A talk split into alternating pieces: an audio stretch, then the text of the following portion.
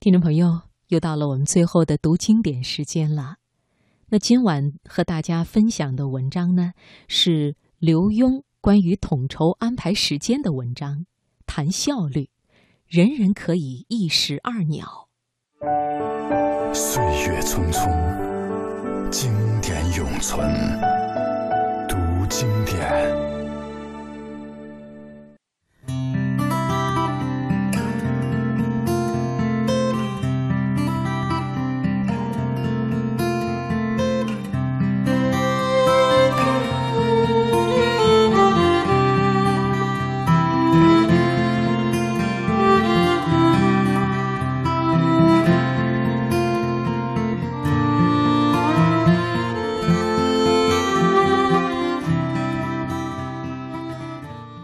天午餐后，我和太太坐在客厅看报，女儿走过来，靠在沙发后，跟她妈妈聊天，聊了好久好久，又开始抱怨该买运动衣了。我就问：“该买为什么不去买？”女儿很不以为然地说：“因为她和妈妈都没空去买。”我又问：“那为什么有空聊天？”她则一瞪眼说。因为他有事情要告诉妈妈，听起来似乎他很有道理。但是我又接着说：“既然你和妈妈都有时间聊天，为什么不用这个时间去买衣服呢？你大可以在车上跟妈妈说话，然后到店里立刻挑衣服，买好就回家，可不是吗？算一算。”以他下午跟妈妈聊天和抱怨的时间加起来，如果立即行动，非但不会误了聊天，而且已经买回了衣服。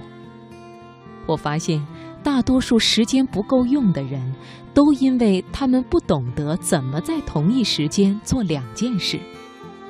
我儿子在这个年龄也一样。举个例子，有一天晚上十二点半，他说今天功课少，能早一点睡觉。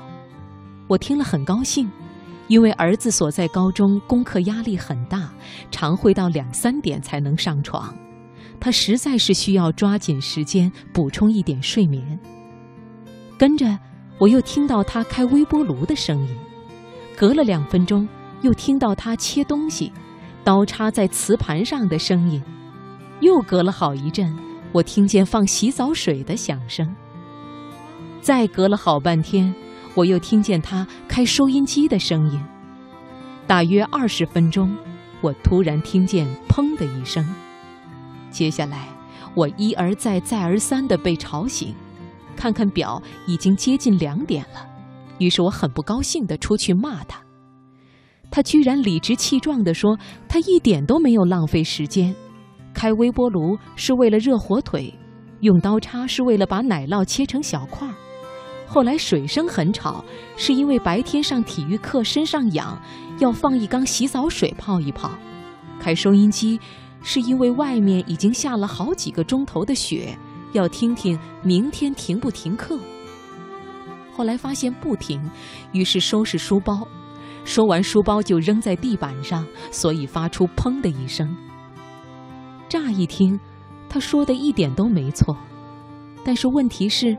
碰上懂得一石两用，甚至一石三用的人，可能只要一半的时间就能完成同样的事。他按好微波炉之后，如果不站在旁边等，而是立刻切奶酪，等东西切好了，火腿也热了，然后他可以先去开洗澡水，再打开收音机，一边听广播一边吃东西。再不然，他可以坐在浴缸里听收音机。想一想第二天要带到学校的东西，因为事先想过一遍，收拾书包的时间必定可以缩短。整个算起来，由于在同一时间都做了两件事，甚至三件事，是不是能节省一半的时间呢？这是个高速度的时代，又是个资讯爆发的时代，有永远干不完的事，吸收不完的知识，所以。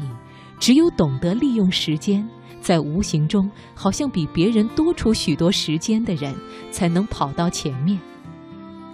提到资讯，最近我太太问我为什么做事情那么快。我举了个例子，你知道吗？刚才在看电视新闻的时候，我除了烧咖啡，还已经发出去五篇稿子，写了一封信，又看了全球股票市场，而且往办公室发了一摞传真。我是这样掌握时间的：当电视播广告时，我烧上咖啡，同时按一下笔记本电脑的启动键，接着去传真机上放好文件，拨号码，立即按发送。并且头也不回地赶到电视机前看新闻。这时，电脑已经无线上网，我一边看电视一边看邮件，并且在下一次广告时段发出短信，同时把咖啡端到椅子旁边。广告播完了，我继续看新闻，而且在不重要的新闻时，将几篇稿子转发出去，同时喝几口咖啡，看一看股市。直到新闻完了，我才回到传真机前，看看东西传出去没有。如果没有，再按重播。于是，在短短五十分钟的新闻时段，我既没有错过新闻，也没有耽误工作。我绝不站在电脑或是传真机前等它激活或拨通，也绝不会守在咖啡机前等它把水烧开，化为蒸汽，往下凝结成浓缩咖啡。因为那些机器自己会运作，而运作需要时间，绝不会因为我守在旁边快半秒钟。懂得利用时间的人，先要知道怎么操作这些聪明的机器，让它帮你省时间，而不是守在机器旁边，让自己成为机器的仆人。儿子小时候不懂得用时间，现在可进步多了。我最高兴的是。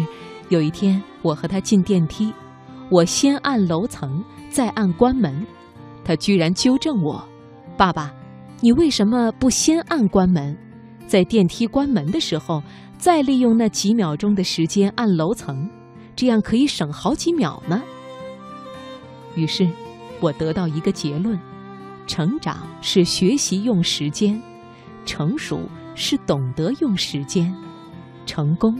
是能够掌握时间。